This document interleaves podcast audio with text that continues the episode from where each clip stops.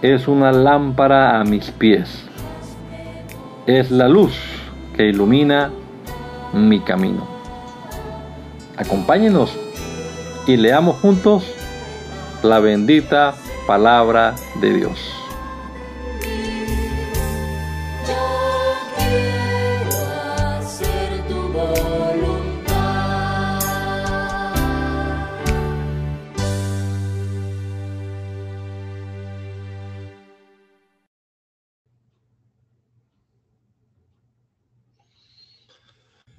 Te damos gracias, Señor Jesús, por este hermoso día que nos regalas hoy,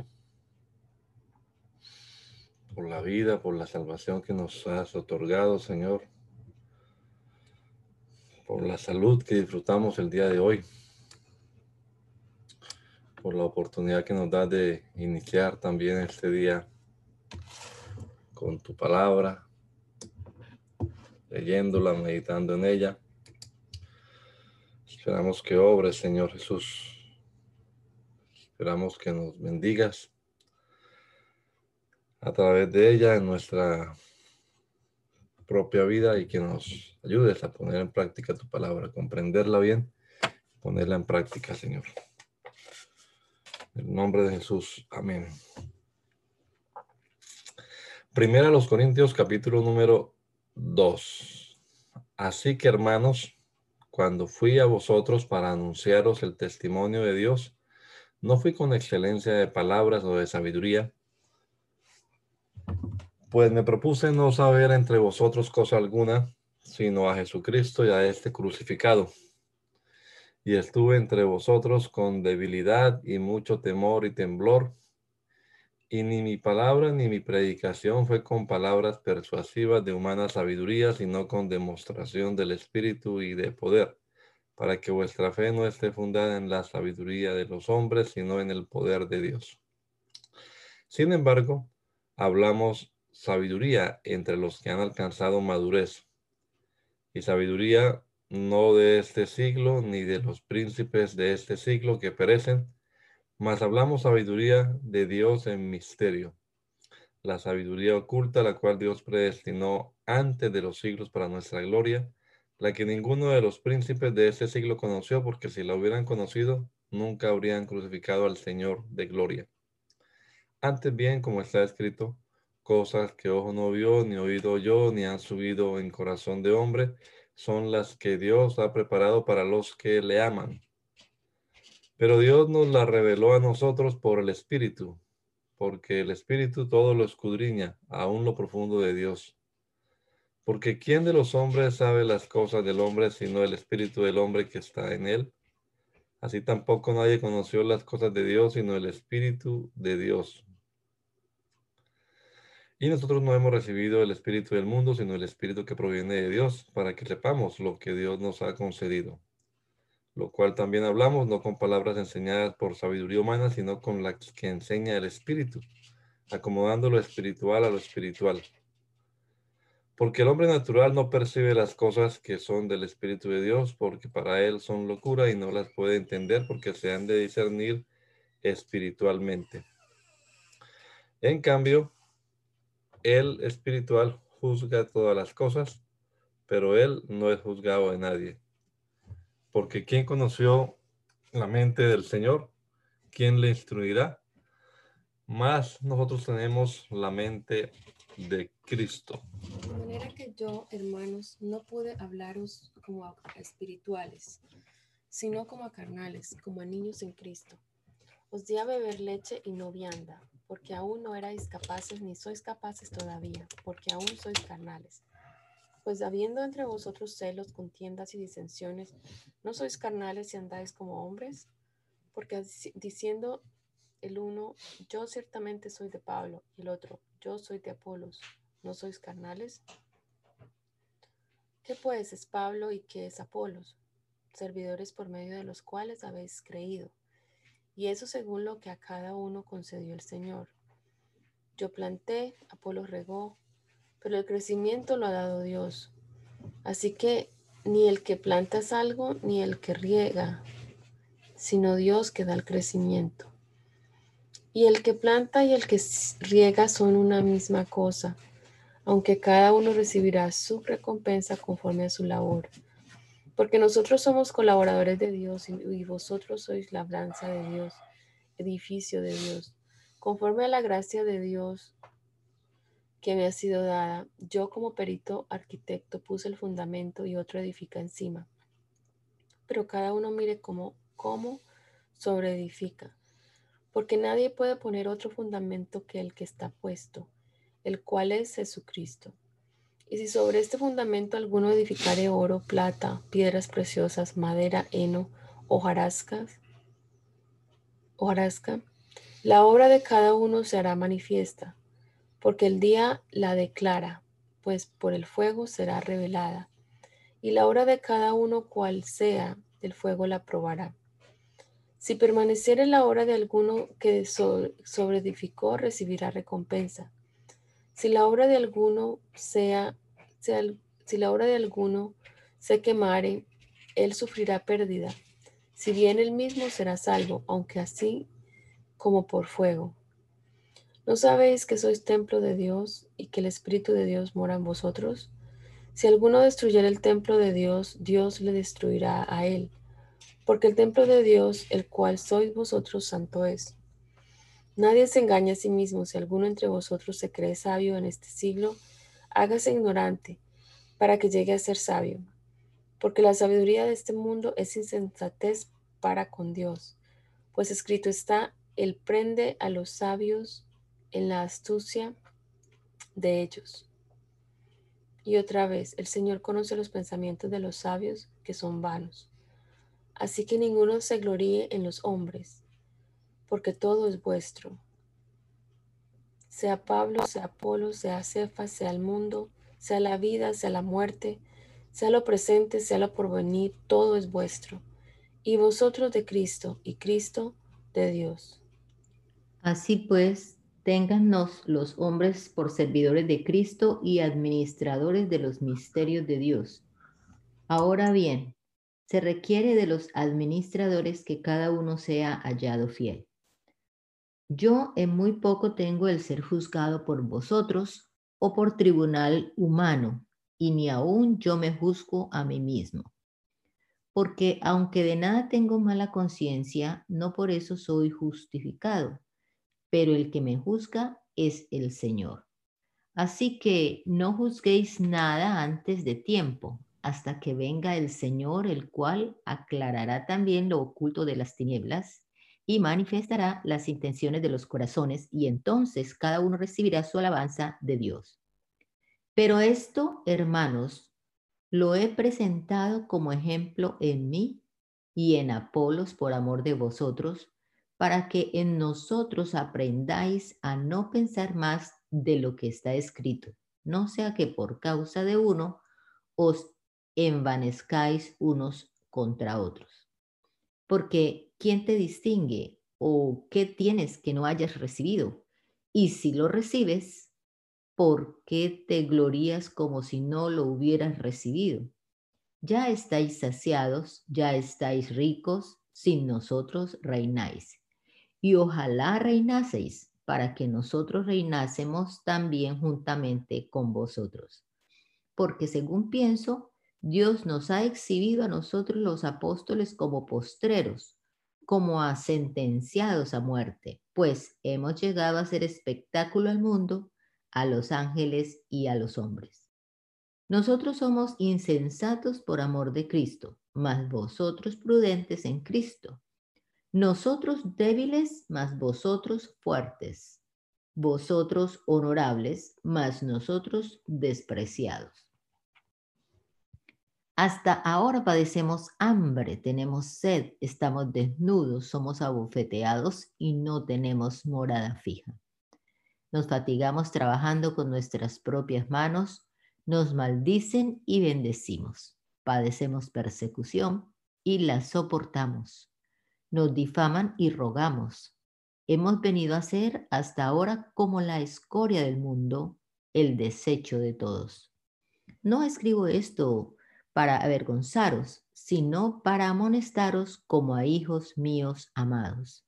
porque aunque tengáis diez mil años en Cristo, no tendréis muchos padres, pues en Cristo Jesús yo os engendré por medio del Evangelio. Por tanto, os ruego que me imitéis. Por esto mismo os he enviado a Timoteo, que es mi hijo amado y fiel en el Señor, el cual os recordará mi proceder en Cristo, de la manera que enseño en todas partes y en todas las iglesias. Mas algunos están envanecidos, como si yo nunca hubiese de ir a vosotros. Pero iré pronto a vosotros si el Señor quiere y conoceré, no las palabras, sino el poder de los que andan envanecidos. Porque el reino de los cielos no consiste en palabras, sino en poder. ¿Qué queréis? ¿Iré a vosotros con vara o con amor y espíritu de mansedumbre?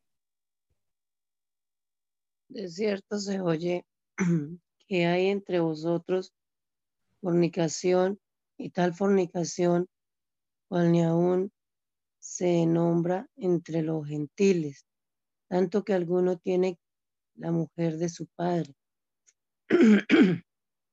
y vosotros estáis envanecidos, ¿no deberíais más bien haberos lamentado para que fuese quitado de en medio de vosotros el que cometió tal acción?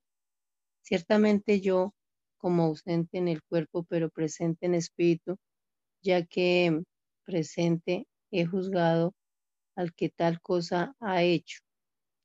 En el nombre de nuestro Señor Jesucristo, reunidos vosotros y mi espíritu con el poder de nuestro Señor Jesucristo, el tal sea entregado a Satanás para destrucción de la carne, a fin de que el espíritu sea salvo en el día del Señor Jesús. No es buena vuestra jactancia. ¿No sabéis que un poco de levadura leuda toda la masa?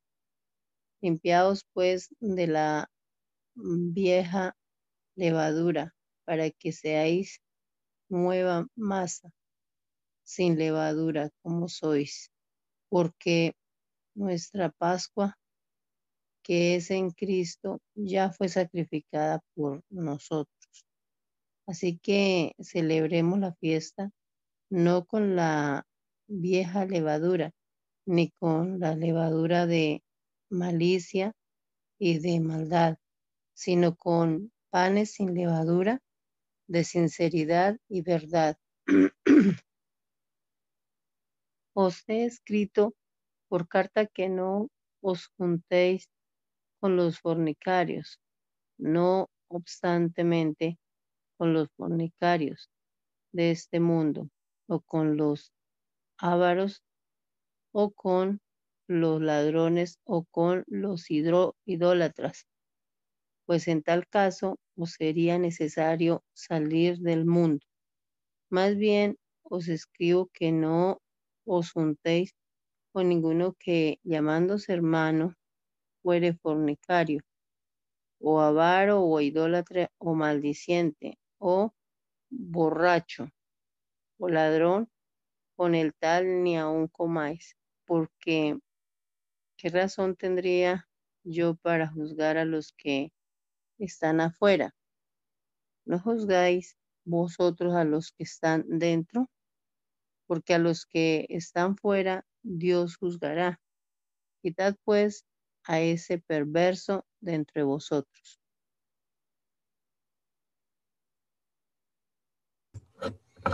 Bueno, sigo. Bien.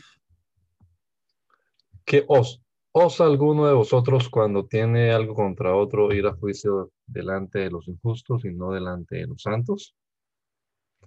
¿O no sabéis que los santos han de juzgar el mundo? Y si el mundo ha de ser juzgado por vosotros, sois indignos de juzgar cosas muy pequeñas. ¿O no sabéis que hemos de juzgar a los ángeles? ¿Cuánto más las cosas de esta vida? Si pues tenéis juicios sobre cosas de esta vida, podéis, ponéis para juzgar a los que son de menor, de menor estima en la iglesia? Para avergonzaros lo digo, pues que no hay entre vosotros sabio ni aún uno que pueda juzgar entre sus hermanos, sino que el hermano con el hermano pleitea en juicio y esto ante los incrédulos. Así que, por cierto, ya una falta en vosotros que tengáis pleitos entre vosotros mismos, porque no sufrid más bien el agravio, porque no sufrid más bien el ser defraudados. Pero vosotros cometéis el agravio y defraudáis, y esto a los hermanos. ¿No sabéis que los injustos no heredarán el reino de Dios? No erréis, ni los fornicarios, ni los idólatras, ni los adúlteros, ni los afeminados, ni los que se echan con varones, ni los ladrones, ni los avaros, ni los borrachos, ni los maldicientes, ni los estafadores heredarán el reino de Dios. Y esto erais alguno de vosotros, mas ya habéis sido lavados, ya habéis sido santificados, ya habéis sido justificados en el nombre del Señor Jesús y por el Espíritu de nuestro Dios. Todas las cosas me son lícitas, mas no todas convienen. Todas las cosas me son lícitas, mas yo no me dejaré dominar de ninguna. Las viandas para el vientre y el vientre para las viandas, pero tanto al uno como al otro, las, a las otras las destruirá Dios. Pero el cuerpo no es para la fornicación, sino para el Señor, y el Señor para el cuerpo. Y Dios que levantó al Señor también a nosotros nos levantará con su poder. ¿No sabéis que vos, vuestros cuerpos son miembros de Cristo? Quitaré pues los miembros de Cristo y los haré miembros de una ramera de ningún modo. ¿O no sabéis que el que se une con una ramera es un cuerpo con ella? Porque dice los dos serán una, los dos serán una sola carne. Pero el que se une al Señor, un espíritu es con él. Huid de la fornicación. Cualquier otro pecado que el hombre cometa está fuera del cuerpo, pero el que fornica contra su propio cuerpo peca. ¿O ignoráis que vuestro cuerpo es templo del Espíritu Santo, el cual está en vosotros, el cual tenéis de Dios y que no sois vuestros? porque habéis sido comprados por precio. Glorificad pues a Dios en vuestro cuerpo y en vuestro espíritu, los cuales son de Dios. En cuanto a las cosas que me escribisteis, bueno le sería al hombre que no, no tocar mujer, pero a causa de las fornicaciones, cada uno tenga su propia mujer y cada una tenga su propio marido. El marido cumpla con la mujer el deber conyugal y asimismo la mujer con el marido. La mujer no tiene potestad sobre su propio cuerpo, sino el marido, ni, el tampoco, ni, ni tampoco tiene el marido potestad sobre su, su propio cuerpo, sino la mujer. No os neguéis el uno al otro, a no ser por algún tiempo de mutuo consentimiento, para ocuparos, para ocuparos sosegadamente en la oración y, y volver a juntaros en uno para que no os tiente Satanás a causa de vuestra incontinencia. Mas esto digo por vía de concesión, no por mandamiento. Quisiera más bien que todos los hombres fuesen como yo, pero cada uno tiene su propio don de Dios, uno a la verdad de un modo y otro de otro. Digo pues a los solteros y a las viudas que bueno les fuera quedarse, quedarse como yo pero si no tienen don de continencia, cásense, pues mejor es casarse que estarse quemando.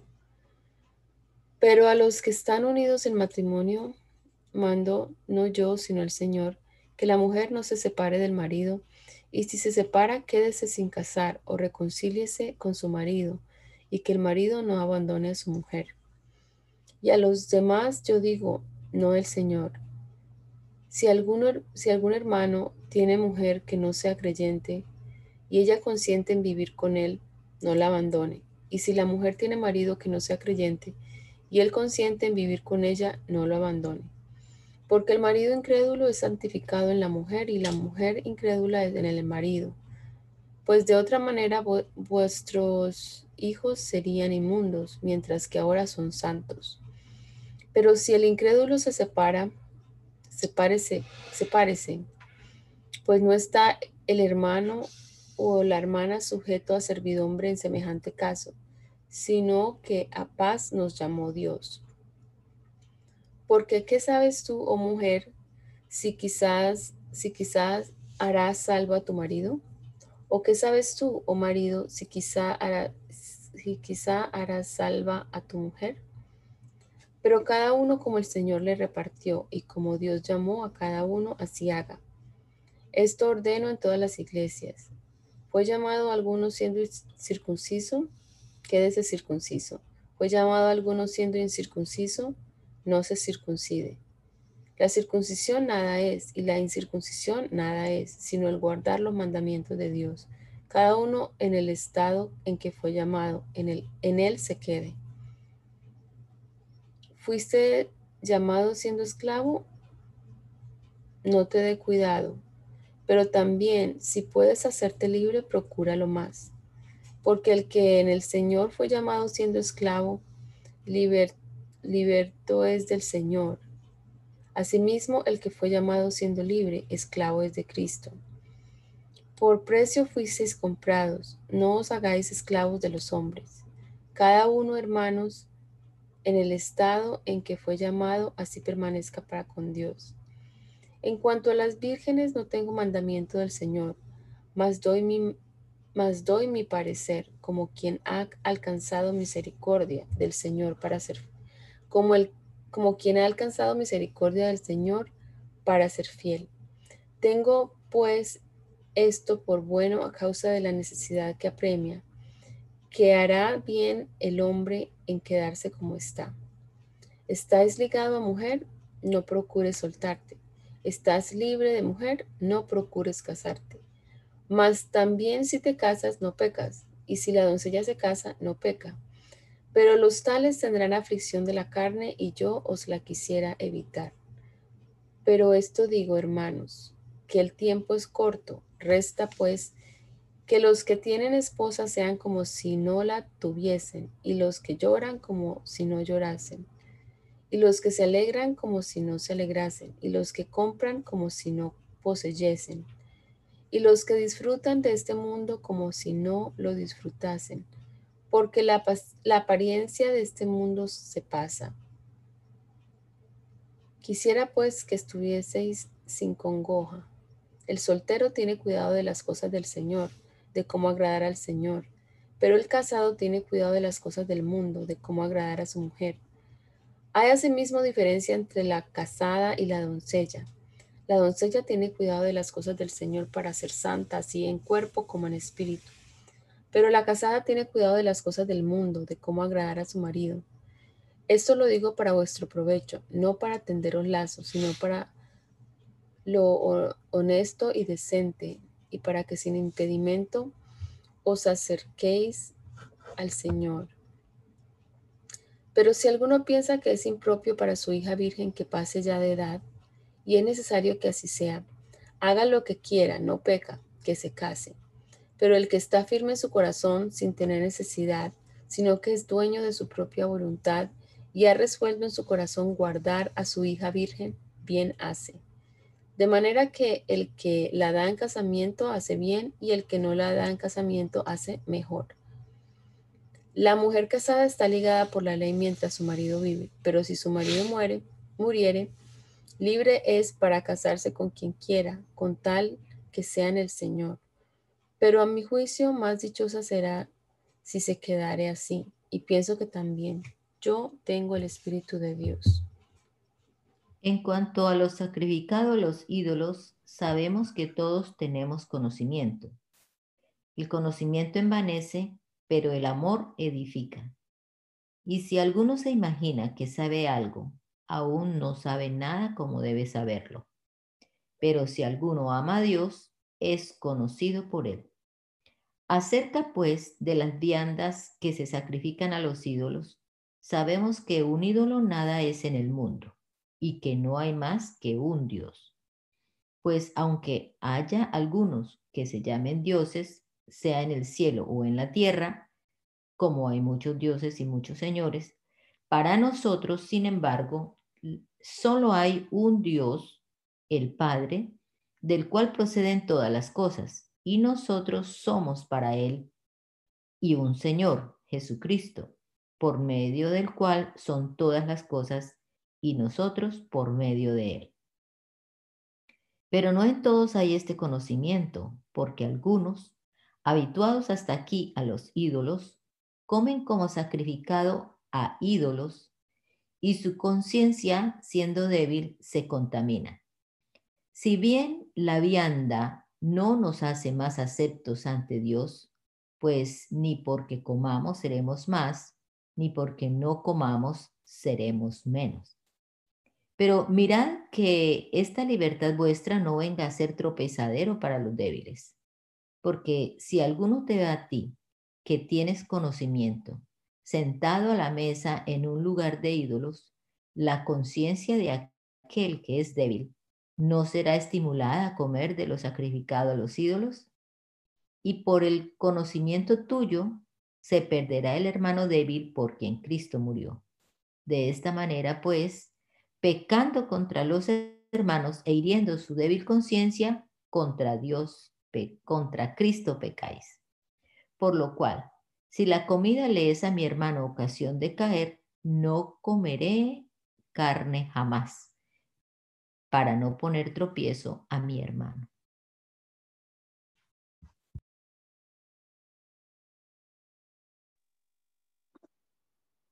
No soy apóstol, no soy libre, no he visto a Jesús el Señor nuestro, no soy vosotros mi obra en el Señor, y para otros no soy apóstol, para vosotros ciertamente lo soy, porque el sello de mi apostolado sois vosotros en el Señor. Contra los que me acusan, esta es mi defensa. ¿Acaso no tenemos derecho de comer y beber? ¿No tenemos derecho de traer con nosotros una hermana por mujer, como también los otros apóstoles y los hermanos en, y los hermanos del Señor y Cefas? ¿O solo yo y Bernabé no tenemos derecho de no trabajar? ¿Quién fue jamás soldado a sus propias expensas. ¿Quién planta viña y no come su fruto? ¿O quién apacienta el rebaño y no toma de la leche del rebaño? Digo esto solo como hombre. ¿No dice esto también la ley? Porque en la ley de Moisés está escrito, no pondrás bozal al buey que trilla. ¿Tiene Dios cuidado de los bueyes? ¿O lo dice enteramente por nosotros? Pues por nosotros se escribió porque con esperanza debe arar el que ara y el que trilla con esperanza de recibir del fruto. Si nosotros sembramos entre nosotros lo espiritual, es gran cosa si segaremos de vosotros lo material.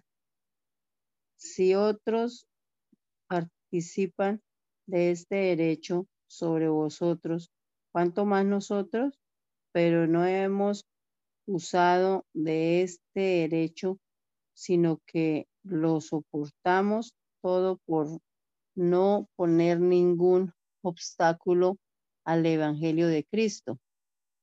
¿No sabéis que los que trabajan en las cosas sagradas comen del templo y que los que, y que, los que sirven al altar del altar participan? Así también ordeno, ordenó el Señor a los que anuncian el Evangelio que vivan del Evangelio. Pero yo de nada de esto me he aprovechado, ni tampoco he escrito esto para que se haga así conmigo, porque prefiero morir antes que nadie desvanezca hasta mi gloria. Pues si anuncio el Evangelio, no tengo por qué gloriarme, porque me es impuesta necesidad. Y hay de mí si no anunciare el Evangelio. Por lo cual, si hago, si lo hago de buena voluntad, recompensa tendré, pero si de mala voluntad, la comisión me ha sido encomendada. ¿Cuál pues es mi galardón? Que practicando el Evangelio presente gratuitamente el Evangelio de Cristo para no abusar de mi derecho en el Evangelio. Por lo cual, siendo libre de todos, me he hecho siervo de todos para ganar a mayor número.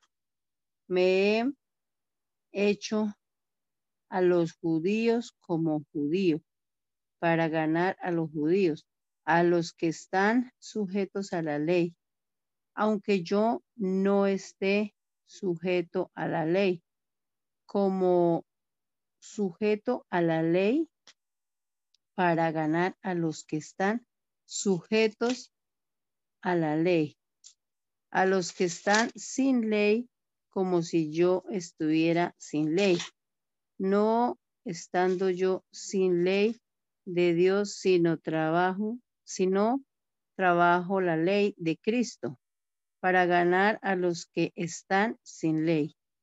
Me he hecho débil a los débiles para ganar a los débiles. A todos me he hecho de todo para que de todos modos salve a algunos. Y esto hago por causa del Evangelio para hacerme copartícipe de él. ¿No sabéis que los que corren en el estadio, todos a la verdad corren, pero uno solo se lleva el premio? Correr de tal manera que lo obtengáis. Todo aquel que lucha de todo se abstiene. Ellos a la verdad para recibir una corona corruptible, pero nosotros una incorruptible. Así que yo de esta manera corro, no como a la aventura, de esta manera. Peleo no como quien golpea el aire, sino que golpeo mi cuerpo y lo pongo en servidumbre. No sea que habiendo sido heraldo para otros, yo mismo venga a ser eliminado. Porque no quiero, hermanos, que ignoréis que vuestros padres todos estuvieron bajo la nube y todos pasaron el mar, y todos en Moisés fueron bautizados en la nube y en el mar, y todos comieron el mismo alimento espiritual, y todos bebieron la misma bebida espiritual, porque bebían de la roca espiritual que los seguía, y la roca era Cristo.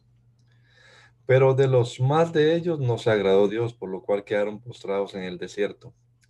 Mas estas cosas sucedieron como ejemplos para nosotros, para que no codiciemos cosas malas como ellos codiciaron, ni seáis idólatras como algunos de ellos, según está escrito, se sentó el pueblo a comer y a beber y se levantó a juzgar. Ni forniquemos como algunos de ellos fornicaron y cayeron en un día veintitrés mil. Ni tentemos al Señor como también algunos de ellos le tentaron y perecieron por las serpientes ni murmuremos como algunos de ellos murmuraron y perecieron por el destructor. Y estas cosas les acontecieron como ejemplo y están escritas para amonestarnos a nosotros, a quienes han alcanzado los fines de los tiempos, los siglos. Así que el que piensa estar firme, mire que no caiga. No os ha sobrevenido ninguna tentación que no sea humana, pero fiel es Dios, que no os dejará ser tentados más de lo que poder resistir, sino que juntamente con la tentación os dará también la salida para que podáis soportar. Por tanto, amados míos, oíd de la idolatría, como a sensatos os hablo, juzgad vosotros lo que digo. La copa de bendición que bendecimos no es la comunión de la sangre de Cristo, el pan que partimos no es la comunión del cuerpo de Cristo. Siendo un, uno solo el pan, nosotros somos, nosotros con ser muchos, somos un cuerpo pues todos participamos de aquel mismo pan. Mirada a Israel según la carne. Los que comen de los sacrificios no son partícipes del altar. ¿Qué digo pues? Que el ídolo es algo o que sea algo lo que sacrifica a los ídolos. Antes digo que los que lo que los gentiles sacrifican, a los demonios lo sacrifican y no a Dios. Y no quiero que vosotros os hagáis partícipes con los demonios. No podéis beber de la copa del Señor y la copa de los demonios. No podéis participar de la mesa del Señor y de la mesa de los demonios. ¿O provocaremos hacerlo al Señor? Somos más fuertes que Él. Todo me es lícito, pero no todo conviene. Todo me es lícito, pero no todo edifica. Ninguno busque su propio bien, sino el del otro de todo lo que se vende en la carnicería, comed sin preguntar nada por motivos de conciencia, porque del Señor es la tierra y su plenitud. Si algún incrédulo os invita y queréis ir, de todo lo que se os ponga adelante, comed sin preguntar nada por motivos de conciencia. Más bien, si alguno os dijere esto, más si alguien os dijere esto fue sacrificado a los ídolos, no lo comáis por causa de aquel que lo declaró y por motivo de conciencia. Porque del Señor es la tierra y su plenitud. La conciencia, digo, no la tuya, sino la del otro. Pues, ¿por qué de juzgar mi libertad por la conciencia del otro? Y si yo con agradecimiento participo, ¿por qué de ser censurado por aquello de lo que hoy gracias? Si pues coméis o bebéis o hacéis otra cosa, hacedlo todo para la gloria de Dios. No seáis tropiezos ni a judíos, ni a gentiles, ni a la iglesia de Dios, como también yo en todas las cosas agrado a todos, no procurando mi propio beneficio, sino el de muchos, para que sean salvos. Sed imitadores de mí, así como yo de Cristo. Os alabo, hermanos, porque en todo os acordáis de mí y retenéis las instrucciones tal como os las entregué. Pero quiero que sepáis que Cristo es la cabeza de todo varón y el varón es la cabeza de la mujer y Dios la cabeza de Cristo. Todo varón que ora o profetiza con la cabeza cubierta afrenta su cabeza, pero toda mujer que ora o profetiza con la cabeza descubierta afrenta su cabeza, porque lo mismo es que si se hubiese rapado. Porque si la mujer no se cubre, que se corte también el cabello, y si le es vergonzoso a la mujer cortarse el cabello o raparse, que se cubra porque el varón no debe cubrirse la cabeza, pues él es imagen y gloria de Dios, pero la mujer es gloria del varón.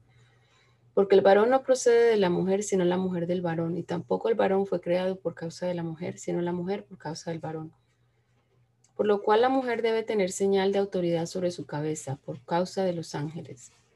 Pero en el Señor, ni el varón es sin la mujer, ni la mujer sin el varón porque así como la mujer procede del varón, también el varón nace de la mujer. Pero todo procede de Dios. Juzgad vosotros mismos, ¿es propio que la mujer ore a Dios sin cubrirse la cabeza? La naturaleza misma no os enseña que, el le, que al varón le es un deshonroso dejarse crecer el cabello. Por el contrario, a la mujer dejarse crecer el cabello le es honroso, porque en lugar de velo le es dado el cabello.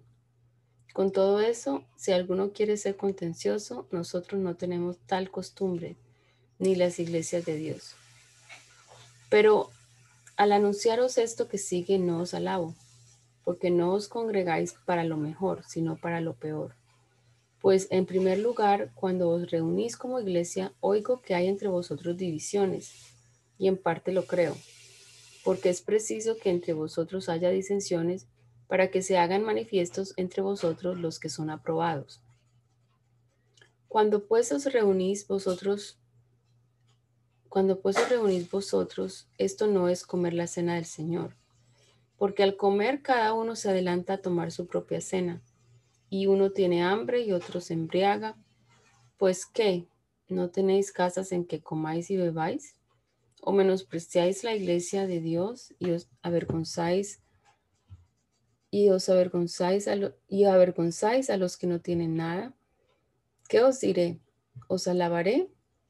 En esto no os alabo. Porque yo recibí del Señor lo que también os he enseñado, que el Señor Jesús, la noche que fue entregado, tomó pan y habiendo dado gracias lo partió y dijo, tomad, comed, esto es mi cuerpo que por vosotros es partido. Haced esto en memoria de mí. Asimismo tomó también la copa después de haber cenado, diciendo, Esta copa es el nuevo pacto en mi sangre. Haced esto todas las veces que, que la bebiereis en memoria de mí.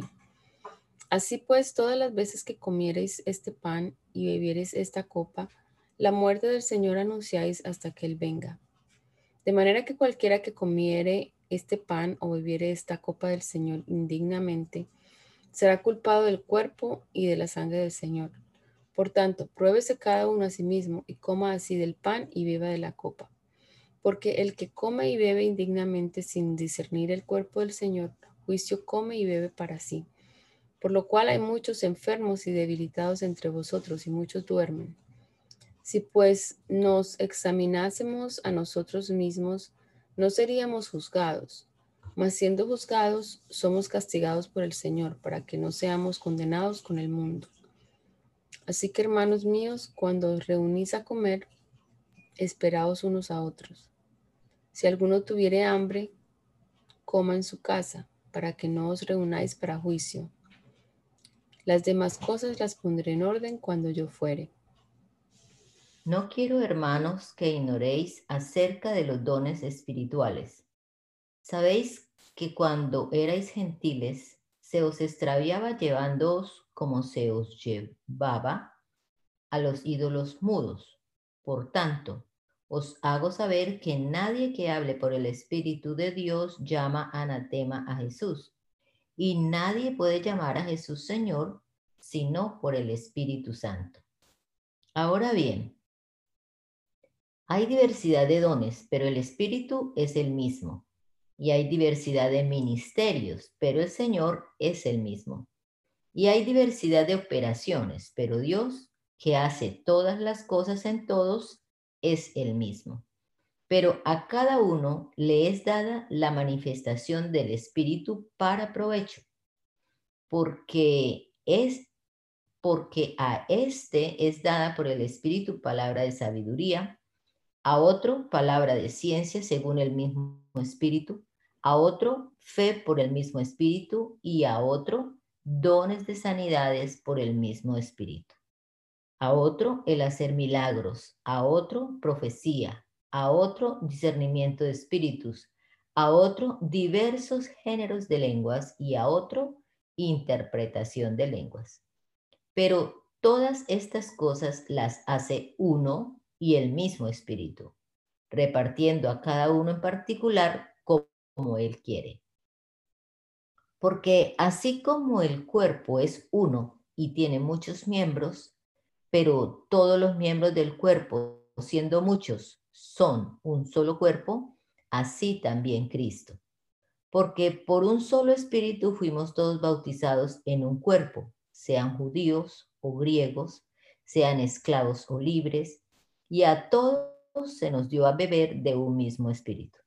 Además, el cuerpo no es un solo miembro, sino muchos. Si dijere el pie, porque no soy mano, no soy del cuerpo, por eso no será del cuerpo. Y si dijere la oreja, porque no soy ojo, no, seré no soy del cuerpo, por eso no será del cuerpo. Si todo el cuerpo fuese ojo, ¿dónde estaría el oído? Si todo fuese oído, ¿dónde estaría el olfato? Mas ahora Dios ha colocado los miembros, cada uno de ellos, en el cuerpo como Él quiso. Porque si todos fueran un solo miembro, ¿dónde estaría el cuerpo?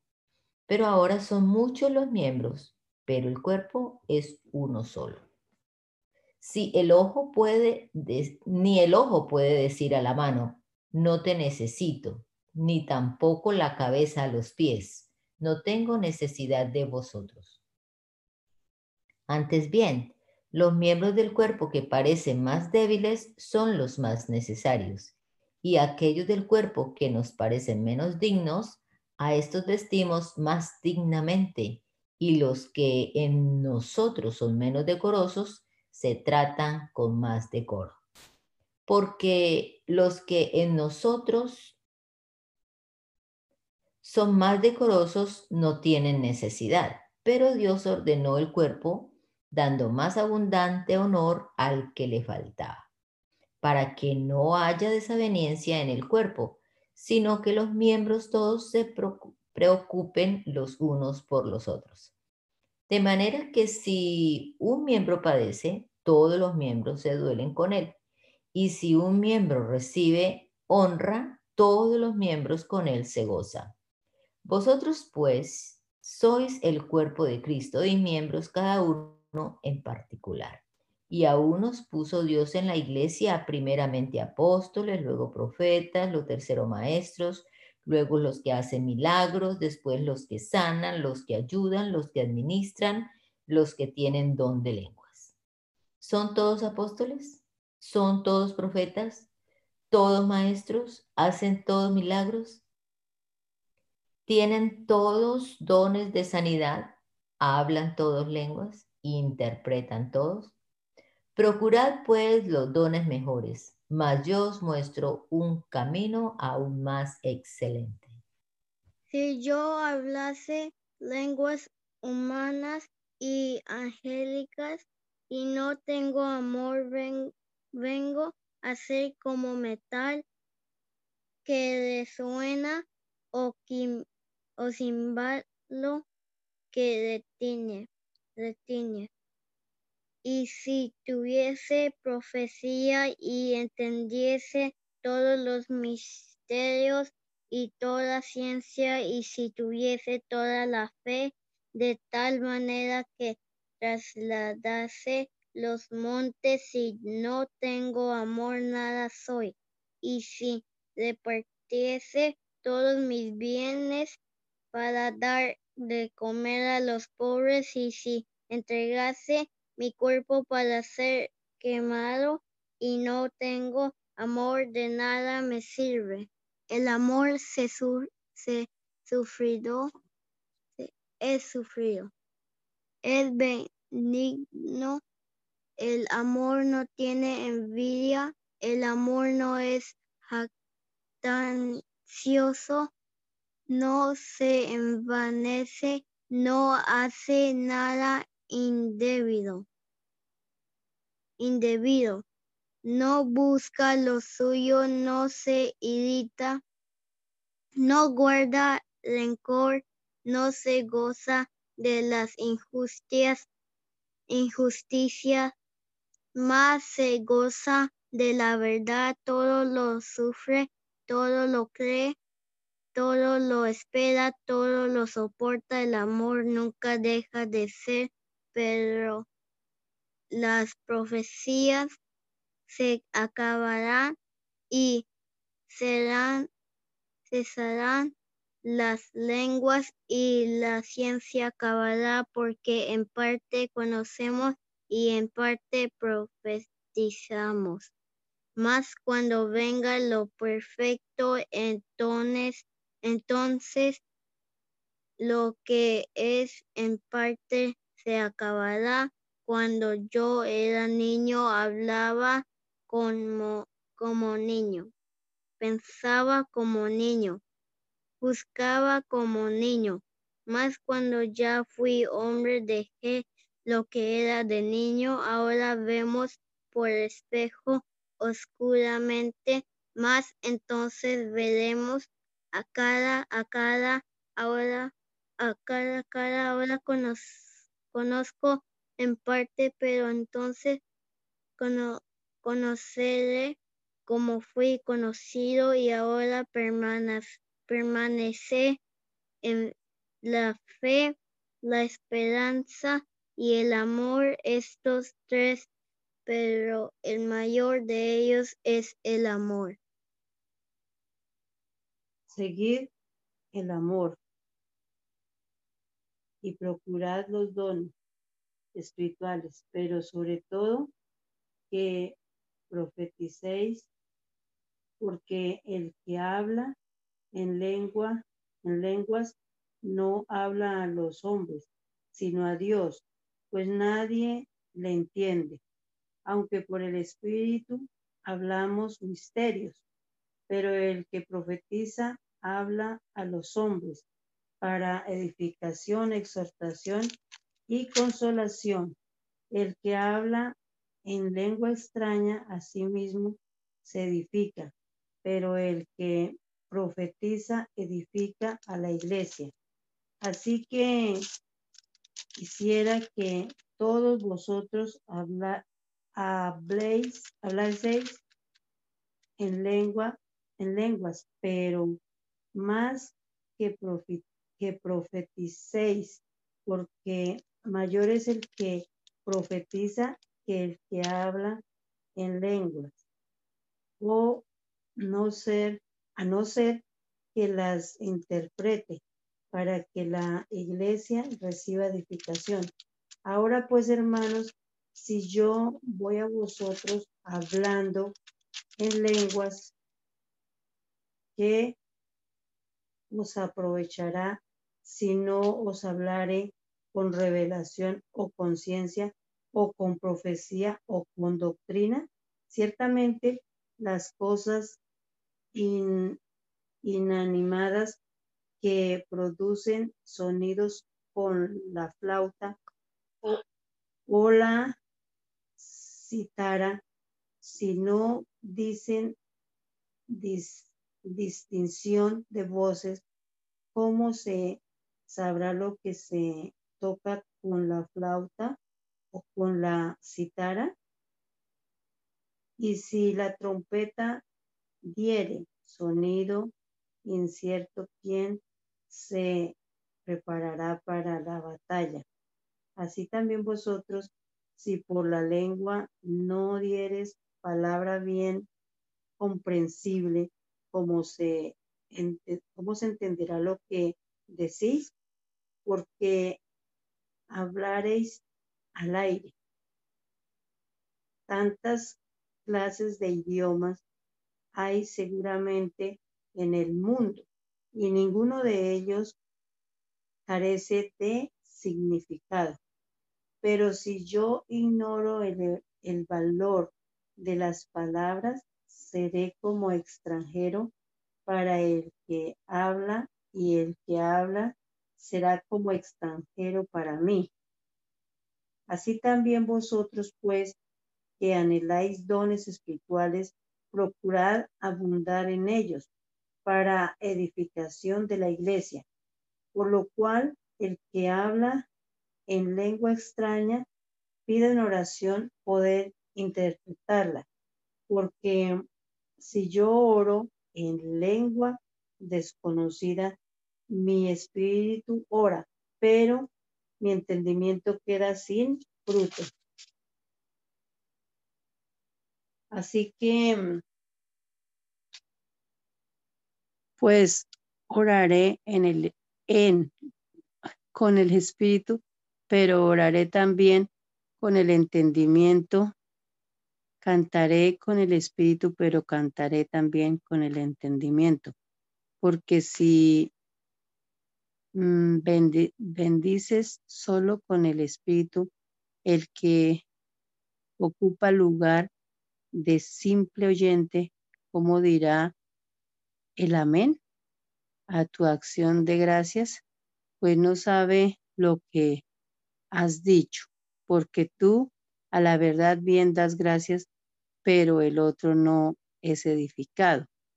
Doy gracias a Dios que hablo en lengua, en lenguas más que todos vosotros, pero en la iglesia prefiero hablar cinco palabras con mi entendimiento para enseñar también a otros que diez mil palabras en lengua desconocida.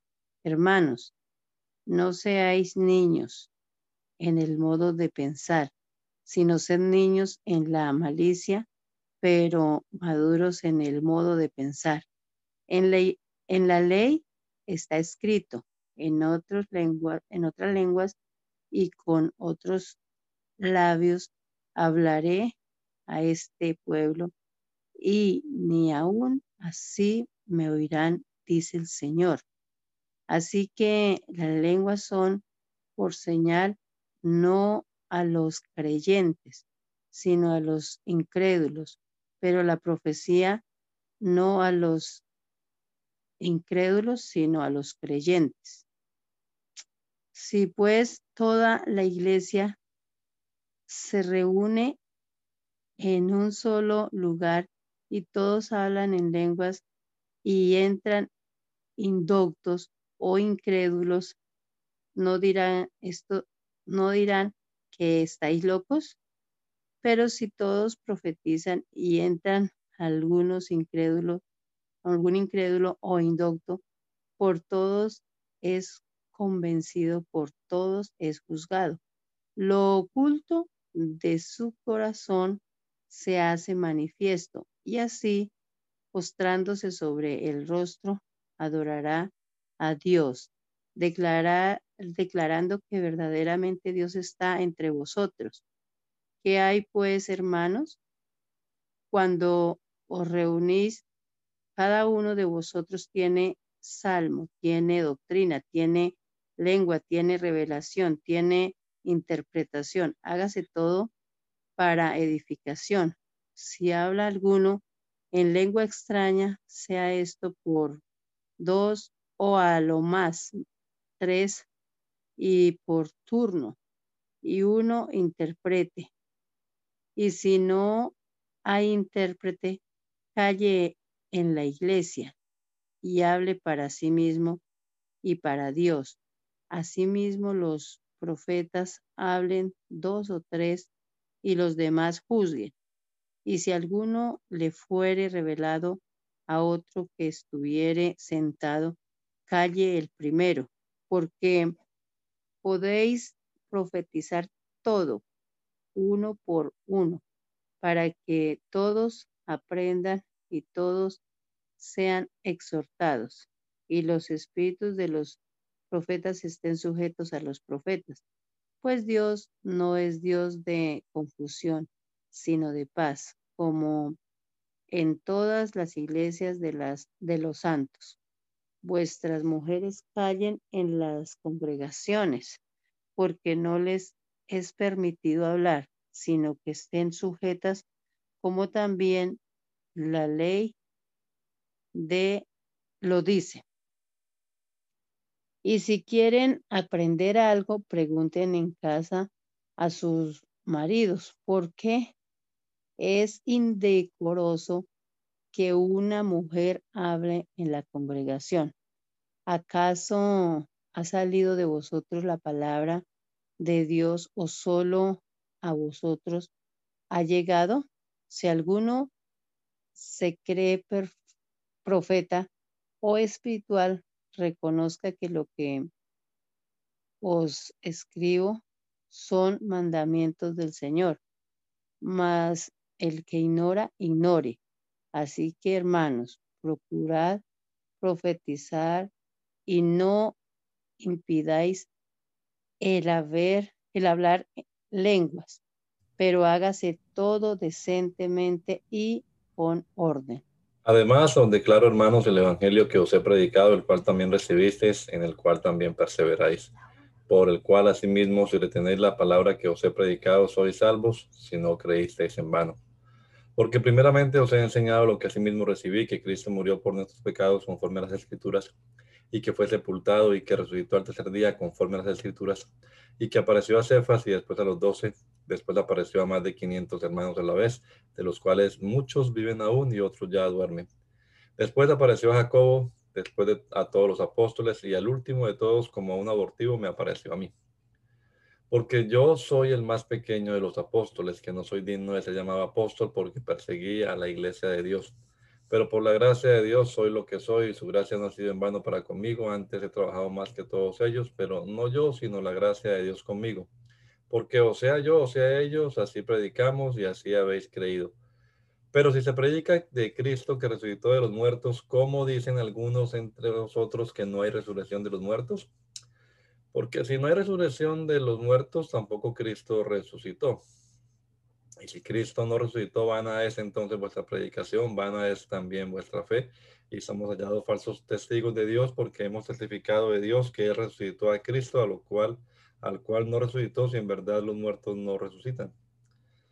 Porque si los muertos no resucitan, tampoco Cristo resucitó. Y si Cristo no resucitó, vuestra fe es vana, aún estáis en vuestros pecados. Entonces también los que durmieron en Cristo perecieron. Si en esta vida solamente esperamos en Cristo, somos los más dignos de conmiseración de todos los hombres. Mas ahora Cristo ha resucitado de los muertos, primicia de los que durmieron es hecho. Porque por cuanto la muerte entró por un hombre, también por un hombre la resurrección de los muertos. Porque así como en Adán todos mueren, también en Cristo todos serán vivificados, pero cada uno en su debido orden. Cristo las primicias, luego los que son de Cristo en su venida, luego el fin, cuando, se, cuando entregue el reino al Dios y Padre, cuando haya exprimido todo dominio, toda autoridad y potencia, porque preciso es que Él reine hasta que haya puesto a todos sus enemigos debajo de sus pies. Y el posterior enemigo que será destruido es la muerte, porque todas las cosas las sujetó debajo de sus pies, y cuando dice todas las cosas han sido sujetadas a Él, claramente se exceptúa aquel que sujetó a él todas las cosas. Pero luego que todas las cosas le estén sujetas, entonces también el Hijo mismo se sujetará al que sujetó a él todas las cosas para que Dios sea todo en todos. De modo, de otro modo, ¿qué harán los que se bautizan por los muertos? Y si en, si en alguna manera los muertos no resucitan, ¿por qué pues se bautizan por los muertos? ¿Y por qué nosotros peligramos a toda hora? Os aseguro, hermanos, por la gloria que de vosotros tengo en nuestro Señor Jesucristo, que cada día muero. Si como hombre batallé en Éfeso contra fieras, que me aprovecha si los muertos no resucitan? Comamos y vivamos que mañana, porque mañana moriremos. No erréis. Las malas conversaciones corrompen las buenas costumbres. Velad debidamente y no pequéis, porque algunos no conocen a Dios. Para vergüenza vuestra lo digo. Pero dirá alguno, ¿cómo resucitarán los muertos? ¿Con qué cuerpo vendrán? Necio.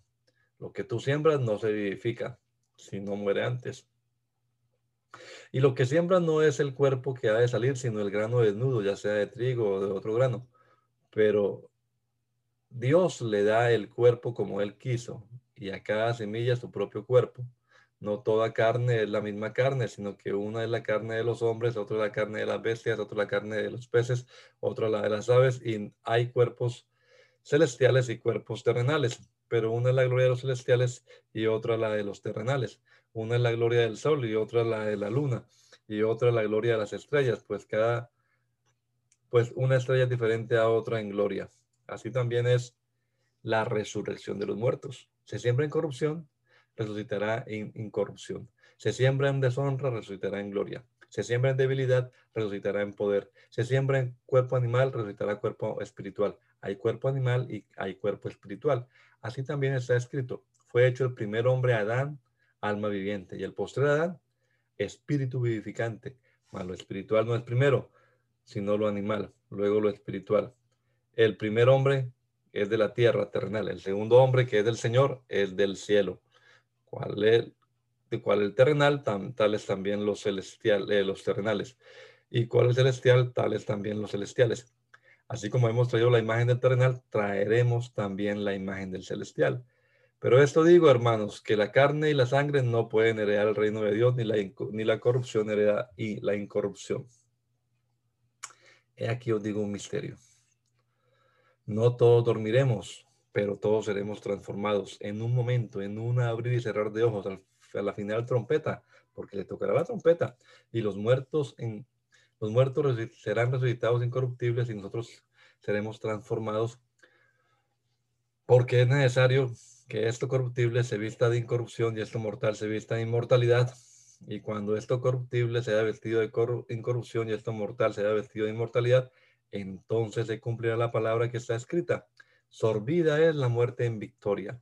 ¿Dónde está, oh muerte, tu aguijón? ¿Dónde, oh sepulcro, tu victoria? Ya que el aguijón de la muerte es el pecado y el poder del pecado es la ley. Mas gracias sean dadas a Dios que nos dé la victoria por medio de nuestro Señor Jesucristo.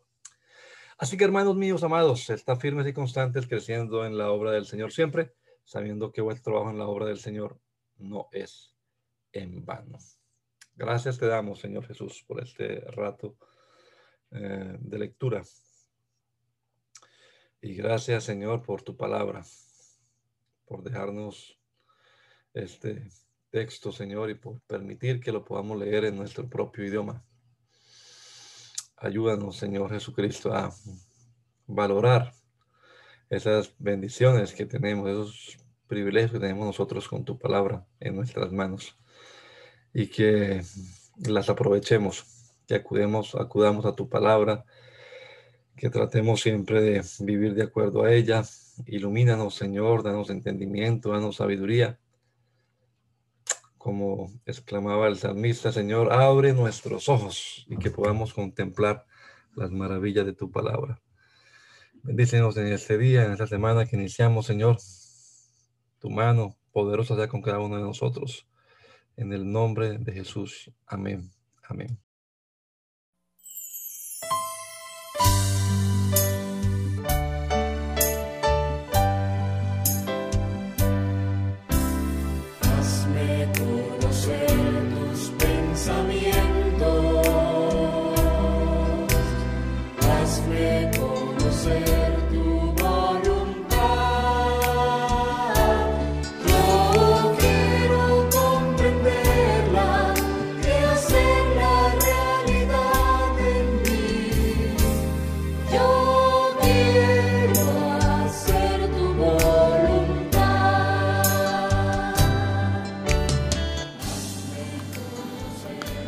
El mandamiento es lámpara y la enseñanza es luz. Y las reprensiones son el camino de la vida. Espero que esta lectura de la palabra de Dios haya sido de edificación para su vida y la de su familia. Gracia y paz.